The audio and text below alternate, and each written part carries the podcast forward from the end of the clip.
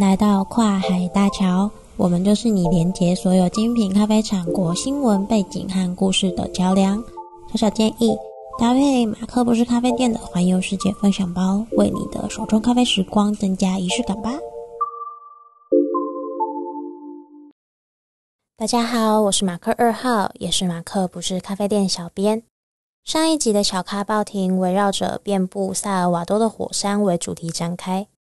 我们浅谈了火山如何影响萨尔瓦多的地貌，也带到了火山为萨尔瓦多带来的传说和节庆，自然也少不了火山对于萨尔瓦多不论古代或现代的经济影响。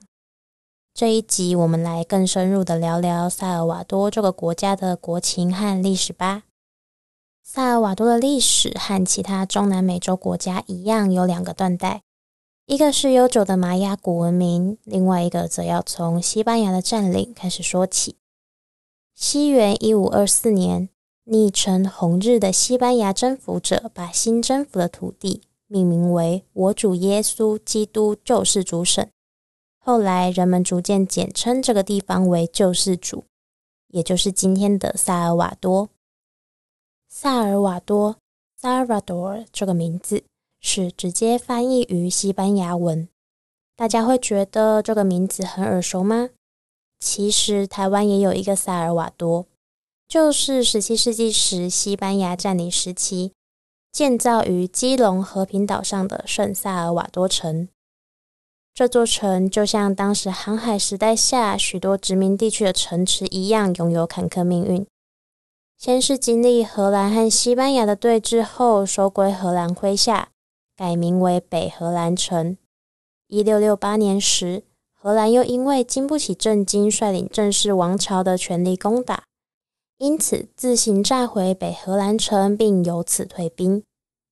一八二一年九月十五，萨尔瓦多脱离西班牙的统治独立，先是并入了墨西哥帝国，又在一八二二年墨西哥帝国崩溃之后加入中美洲联邦。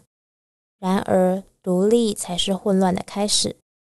从十九世纪末到二十世纪中叶，萨尔瓦多经历了长期的政治和经济动荡，政变与专制独裁层出不穷，持续的社会经济不平等和内乱，在一九七九年至一九九二年的萨尔瓦多内战中达到前所未有的高潮。这场战争由军方领导的政府与左翼游击团体联合组织之间进行。最后，这场内战以一九九二年双方签署查普尔特佩克和平协定结束。这项通过谈判达成的协议，建立了多党制的宪法共和国。直到今天，萨尔瓦多国内的经济状况被长期的内战内耗得非常严重。萨尔瓦多在十九世纪之前是一个染料大国，盛产的作物怀蓝是靛蓝色染料的重要原料。不过，到了十九世纪中期，化学染料问世，导致萨尔瓦多不得不将主要的经济作物改为咖啡。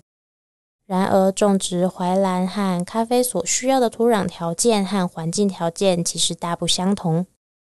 当时的萨尔瓦多是由少部分的精英团体和显赫家族控制，他们透过控制政府来取得本来属于原住民的那些更适合栽种咖啡的土地。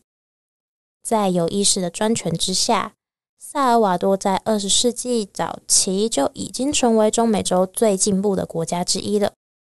无奈后来爆发了内战，导致一切停摆。萨尔瓦多也从拥有高品质咖啡豆的知名咖啡出口国，逐渐销声匿迹，直到内战过后才重新崭露头角。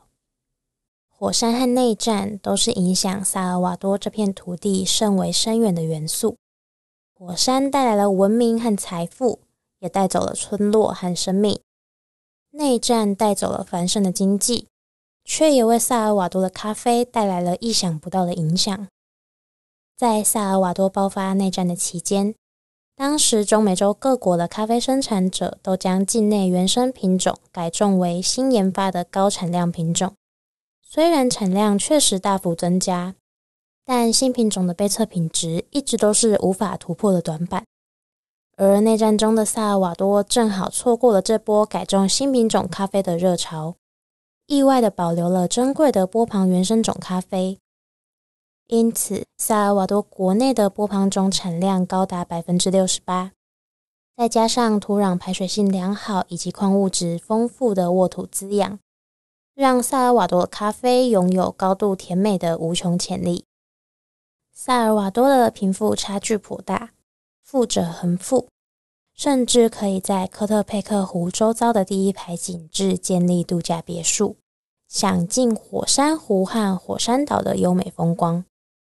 而萨尔瓦多的普通居民小孩，甚至只有三成左右才有机会进入高中学习。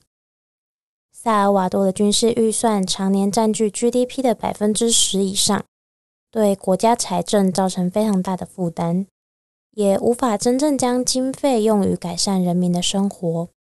这也是贫富落差的主因之一。不过，也因为这样，我们才得以用相对低廉的价格。买进萨尔瓦多风味甜美、层次繁复的高品质咖啡豆。萨尔瓦多拥有良好的基础设施，因此想要找到高品质咖啡的产销履历并不是一件难事。甚至许多咖啡庄园也拥有依据处理法和品种创造出为批次咖啡的技术。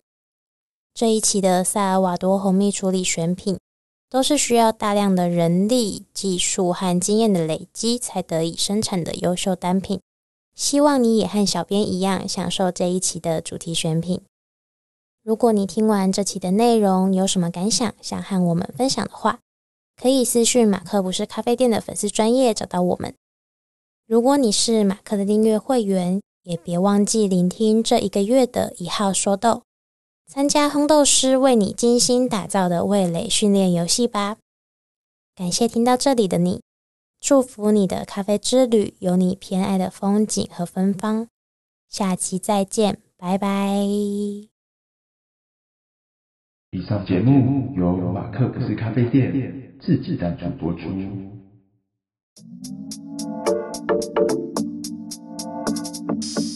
喝咖啡听 Podcast，用耳朵环游世界。